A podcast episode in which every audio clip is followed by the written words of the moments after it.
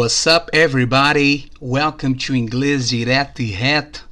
Sou eu, Sávio Ibrahim, seu teacher, seu amigo. Tenho andado sumido, sim, confesso, porém, à medida que eu venho encontrando tempo para me dedicar aos meus outros projetos, eu me esforço para vir aqui trazer algum conteúdo que seja relevante para você que esteja estudando inglês, que pretende começar ou que já esteja né, com um certo patamar, porque a minha missão é essa: contribuir minimamente para a vida de vocês que vem aqui, dá um clique, dá uma moral para gente, tá certo? E hoje vamos falar de um tema que tem cada vez mais se tornado forte, né, estado em evidência, que são as temidas entrevistas em inglês. Né? Não é novidade para ninguém que, com o passar do tempo, o inglês tem deixado de ser algo a mais no seu perfil profissional. Né? É clichê eu falar isso.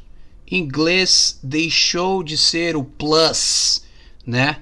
Não é mais um diferencial. Isso é fato. Tá certo? E eu tenho visto, isso é muito bom, as pessoas estudando, procurando um curso, me procurando, os meus alunos, muitas pessoas que chegam a mim através das redes sociais ou indicação de amigos, de alunos, têm buscado estudar inglês, na maioria das vezes por uma questão profissional, outras vezes por por sonho, por desejo de viajar, ou simplesmente por fazer algo novo, despertar um interesse em algo diferente. E isso tem me deixado muito entusiasmado. E pelo fato de ter muitos alunos no mundo corporativo, que é de onde eu venho, eu tenho visto que é um tema muito delicado quando a pessoa vai quando a pessoa recebe uma oportunidade de emprego na qual ela tenha né, que passar por um processo onde tenha uma entrevista em inglês com um brasileiro ou até mesmo alguém de outro país. E por mais que essa pessoa já tenha um certo conhecimento, por mais que ela consiga se apresentar, consiga performar bem comigo ou em outros em outras ocasiões, quando chega a bendita entrevista é onde os nervos ficam à flor da pele. E quero trazer algumas dicas simples para vocês se atentarem, né? Óbvio, dias ou até mesmo semanas antes da sua entrevista, né? E a primeira delas. Pessoal, faça uma autoavaliação antes de se pôr à prova numa entrevista em inglês.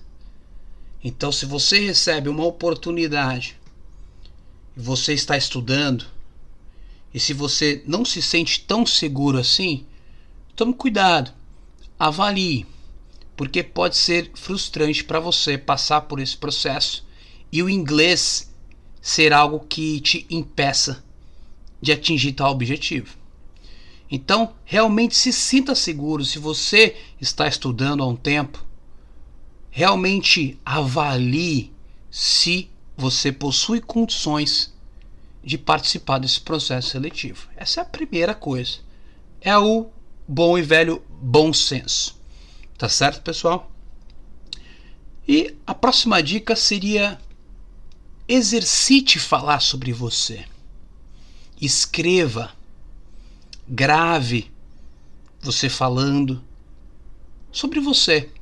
Porque eu não posso chegar agora e colocar para vocês as perguntas mais comuns em uma entrevista, porque hoje em dia as coisas têm, têm sido diferentes. Né? Então as entrevistas elas têm formatos diferentes. Né? Porém, né? Com base nas entrevistas que a gente já participou na nossa vida, entrevistas comuns em português, a gente já consegue ter uma ideia do que falar. Então você que está estudando inglês, já tem um tempo ou começou a estudar, mas se sente seguro ao ponto de participar de uma entrevista, escreva sobre você, grave, fale com outro amigo, uma outra pessoa que tenha um conhecimento que possa te dar um certo feedback.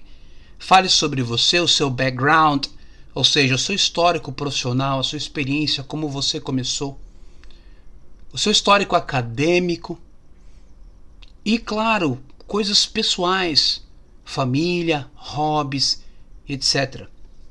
Também tem aquelas perguntas que a gente treina bastante e às vezes elas não são feitas durante uma entrevista, que é sobre os seus pontos fortes, seus pontos fracos.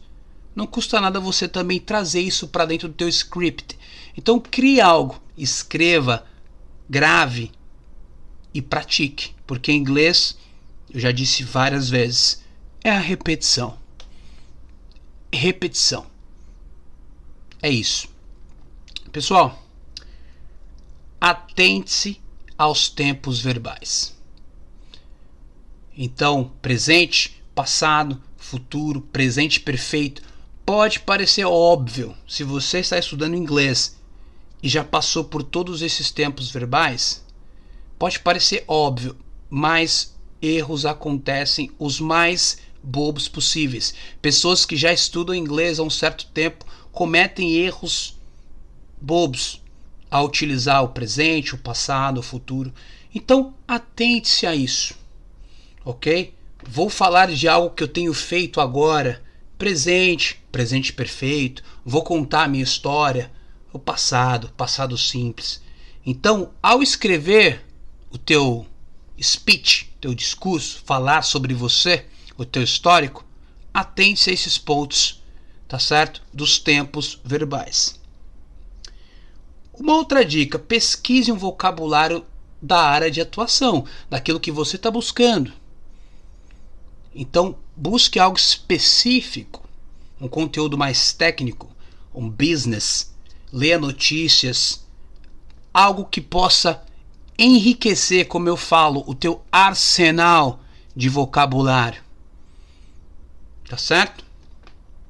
Fale o tempo todo. Eu não me cansarei de dizer, fale o tempo todo. Tá certo? E se você já estuda um tempo, se sente seguro, esteja pronto para improvisar se for necessário. Porque, como eu disse no início, as entrevistas podem ser feitas de diferentes formatos diferente daquele padrão que nós estamos acostumados.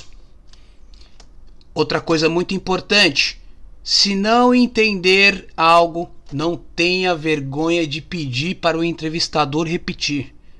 Não tem problema. E se você não se sente tão seguro, mas quer arriscar a participar de uma entrevista em inglês, menos é mais. Use as ferramentas que você tem. O simples também funciona. Se você recebe o convite, né? Se você é selecionado para uma entrevista com um certo tempo de antecedência, busque o máximo de vocabulário possível. Porém, se você não tiver tempo hábil, use as armas que você tem. E eu quero propor um desafio para vocês, para vocês exercitarem a escrita, a fala eu quero deixar aqui três pontos, três perguntas que vocês, quem quiser participar, escreva, grave e me mande que eu vou orientar vocês, corrigi-los. O primeiro ponto, o primeiro pedido que eu quero dizer para vocês não é nenhuma pergunta. Seria Tell me about yourself. Fale de você mesmo. Então, em poucas palavras, eu quero deixar o desafio aqui fale sobre você. Ok? E segunda, segunda pergunta. How do you see yourself in five years? Como você se vê em cinco anos? Então, desafio está lançado. E, por fim, por fim, quero que vocês me digam: What are your strengths? Quais são as suas forças? três pontos que fica aí de dever de casa para quem quiser participar do desafio, me mandem lá no Instagram, para quem é meu amigo pessoal e tem aí os meus contatos, me mandem que vai ser um prazer ajudá-los e orientá-los a melhorar cada vez mais o teu inglês. Tá certo? Dicas, sugestões, críticas, feedbacks, fiquem à vontade. Estou aberto para receber e melhorar cada vez mais para ajudá-los. Me ajudem a te ajudar. Essa é a minha missão. Thank you so much. See you soon.